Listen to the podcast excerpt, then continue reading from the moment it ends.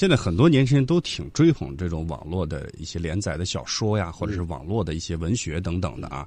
我不知道您有没有自己去看过一些，或者说去呃听过一些有声读物？他们现在很多都用这种有声读物的方式，比如说在我们的蜻蜓 FM 的平台上在进行播出。您了解过一些没有？当然了解过一些，包括很多很红的这些人，嗯，很多我们也认识。南派三叔，啊，那这些人都都认识嘛。嗯，呃，更早的、的、更晚的，我认识他们所谓大神级的这些人，我认识不下五十个吧。啊，呃，所以，尤其在四川也有很多这种大神级的这个人。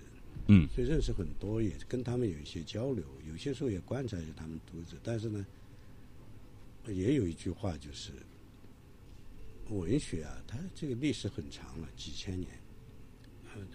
呃，书写媒介是会变的。今天比如说我们写的在电脑上是电子化的书写，嗯，它过去曾经写在纸上也是很新鲜的，因为在之前是写在竹片上，后来写在竹片上曾经也是很新鲜的，嗯。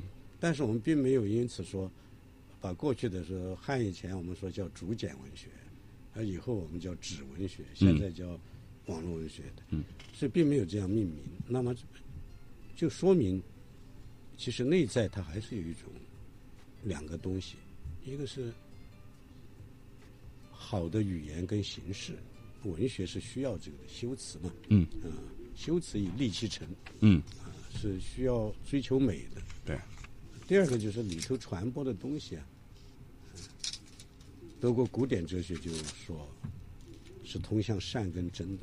那那么对这个是，所以我觉得不管它是什么媒介什么媒介，那么如果是达到这样三个标准，或者是往这样三个标准去努力，嗯，我觉得它就是好的文学，而不需要介意它是刻在石头上还是在 手机屏幕上 Kindle 上来。